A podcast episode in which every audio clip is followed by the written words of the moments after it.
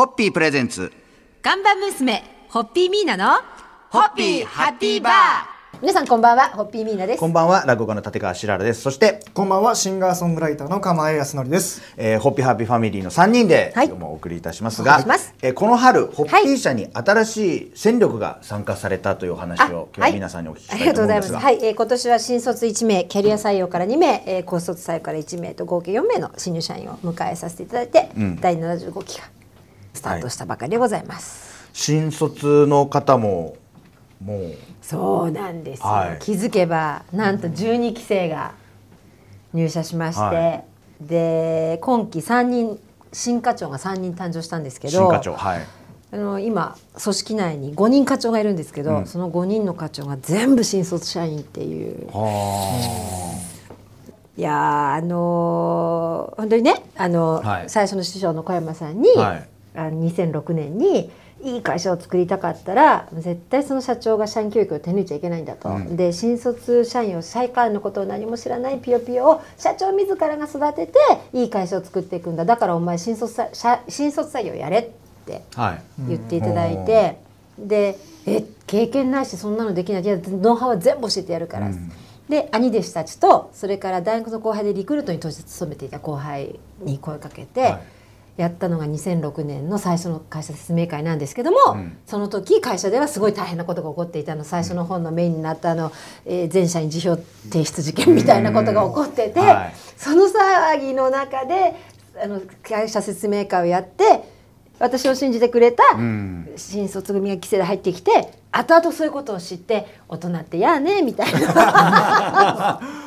でも新卒は12期生だけど、はい準備から始めるとちょうど14年ぐらい経つんですよね。14年でああここまでようやく到達できたかと思うとやっぱちょっと胸いっぱいでしたね。もうはい、まあ、着々とこ今期もゆっくり、うん。はい、ええ、今日はあの、新しいそうですね社員の方が、はい入社が決まったというようなそうです。ねはい。それでは乾杯のご発声をお願いいたします。はい、はいえおかげさまで第75期えーホッピービバレッジ新たな体制でスタートすることができました。はい、えー、こちらも皆様によりあの喜んでいただける仕事あの仕事商品を届けていきますのでどうぞお見守りください。それでは、はい。ホッピーホッピープレゼンツ。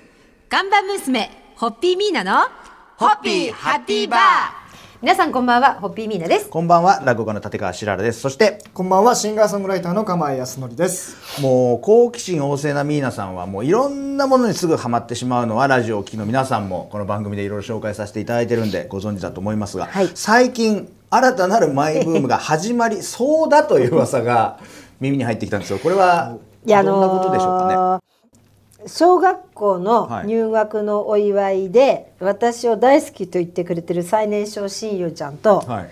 のリクエストで、この間墨田水族館へ行ったんですよ。はい。それであのチンアナゴはいはい。の水槽を見てもともとニョロニョロ好きなもんですから、ドハマりしてしまってで その後グッズももうチンアナゴグッズをうわっといっぱい買ってでその時その最年少親友はどういう反応だったんですか？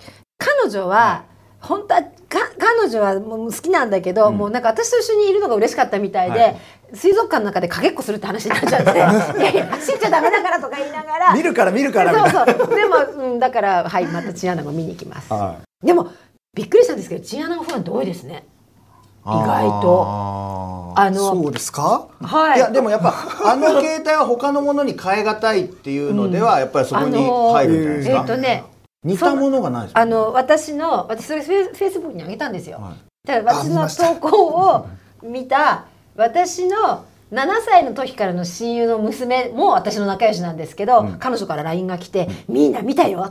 私もねチンアナゴ好き」って。であの美ら海水族館のビデオを送られてきて 今度彼女とも一緒にチンアナゴ見に行くことあのになってこんなにチンアナゴっていう単語を聞いたの今日初めてです確かにこの3分の番組でもうすごい何回数ですね。回言ったかっていう。いやあー。ーかわい。い可愛いですか？ニョロニョロニョロあれって飼育方法って難しいんですかね？なね。そしたら家で飼えるっていう状況だって飼います？いやいや私にはメダカがいますから。愛するメダカがいますから。チンアナゴははいチンアナゴは見に行くだけですみだ水族館に行って、はいまさかハマると思わなかったチンアナゴにはい、皆さんハマったとんいうことで、あのニョロニョロ感がたまらない。ではそろそろ乾杯のご発声で締めていきたいと思います。はーい。えー、じゃあぜひ墨田水族館のチンアナゴを見に行ってください。本当に可愛いの。まあそんなことはいで乾杯で締めたいと思います。それではははいい。ホッピー。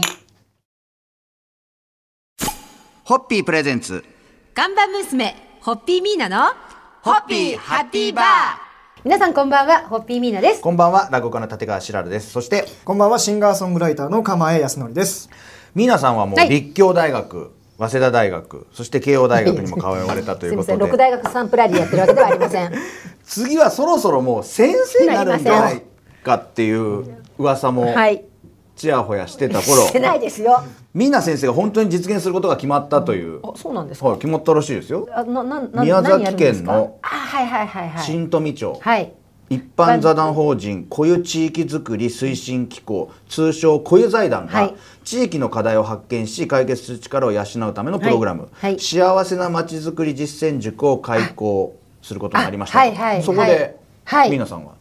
そうですね、はい。先生というか講演を一つはい。お引き受けしたんですけれども、あの今年の1月に、はい。私の師匠である慶応の前の先生とか奥様のまどかさんとか、まあ、あのお仲間と一緒にみんなで直島行ったんですね。はい。でそこにこの財団をやってる彼が斉藤さんって言ってて、で彼も SDM の講師してて、はい。ミーナさんにも教えたよ。遅刻してきたよねって言われたすみません。どうもごめんなさいから始まったんですけれど。で彼がやってるその地域活性のプログラムに、あのお邪魔することになって7月の7日だったかな、うん。7日だか8日にちょっと、はい宮崎県にはい。行かせていただきます。まあ、講座は全5回。1回あたり2日間に及ぶプログラムを設けて、えー座学とワークショップを組み合わせて、い、かにして新富町を活性化していくかを学んでいくということでですよ。えー。で会場は宮崎県の古湯、えー幼児の字に、はい。お湯の湯とはい書い。て古湯古湯郡新富町の総合交流センターで開催されますんで、はい。ぜひお近くの方これ多分ホはい。ームページとかなんかで情報細かく出てると思いますんで、はい、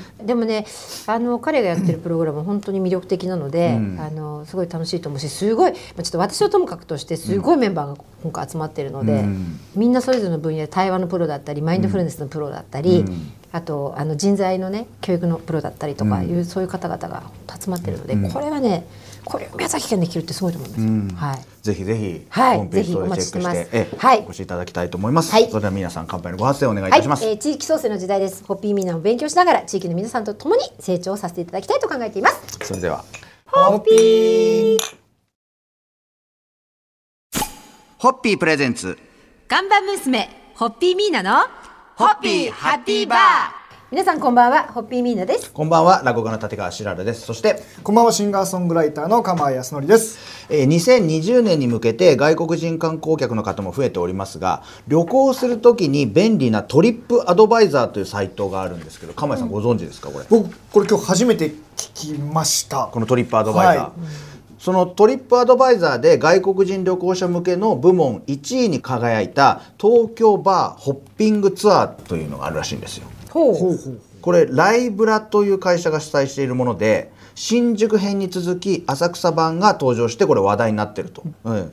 東京バーホッピングツアーという名のツアーで毎日18時スタートで3時間のツアー。これ結構たっぷりですね。結構がっつりがっつり浅草版ですって。行きたいですよね。でこれ内容がお好み焼きもんじゃ焼き居酒屋で作って食べて飲む体験楽しそうだな、ホッピーストリートの居酒屋で日本生まれのホッピーにトライそして立ち飲み居酒屋で乾杯するというものでお値段は6000円税込みという、ええやっぱこういう海外の人とかが来た時にこういうアドバイザー的なものっていうのは今後いろいろと充実していくんでしょうね。需要が十分あるでしょうからね。ええでもこれ外国人の方向けじゃなくても行ってみたいですねこれ。そうですね、うん。そうですね。別にこれも行ってみたい。トリップで来たんじゃなくてもいいんですもんねこれ普通に行ってみたいです普通に、ねえーこれ、新宿編と浅草版があるってことはまた次もいろんな地域も出るんでしょうからね。月島版とかもあるのかな。月島版とかもありそうですね。ですよね。月島も私もよく行くんですけどやっぱ海外の人多いですよね。多いですね。そうですよね、うん。うん。やっぱりああいうこう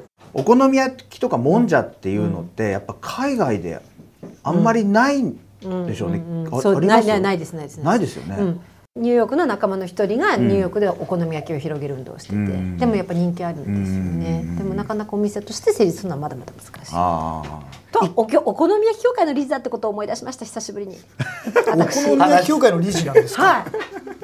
あの今日はあのいろんなものを紹介していくつもりがミーナさんがお好み焼き協会の理事だってことが最後に分かったところで、そろそろ番組を締めたいと思いますんで、はい。乾杯のご発声お願いいたします。はい。はいこれからも世界からお越しの皆様に愛していただけるようホッピーの魅力も、お好み焼きの魅力も広めてまいります。はい、それではホッピー。ホッピープレゼンツ看板娘ホッピーミーナのホッピーハッピーバー皆さんこんばんはホッピーミーナです。こんばんは落語家の立川しららですそして、こんばんはシンガーソングライターの釜井康則です。えー先日ホッピー社の名物社員でありましてリスナーの方もああの方かとお分かりになる方も多いと思いますが石津彼らさんのフェイスブックを見ていると入社10年の節目を迎えられたとしてこれまでのことそしてこれからの決意などを綴られてましたと。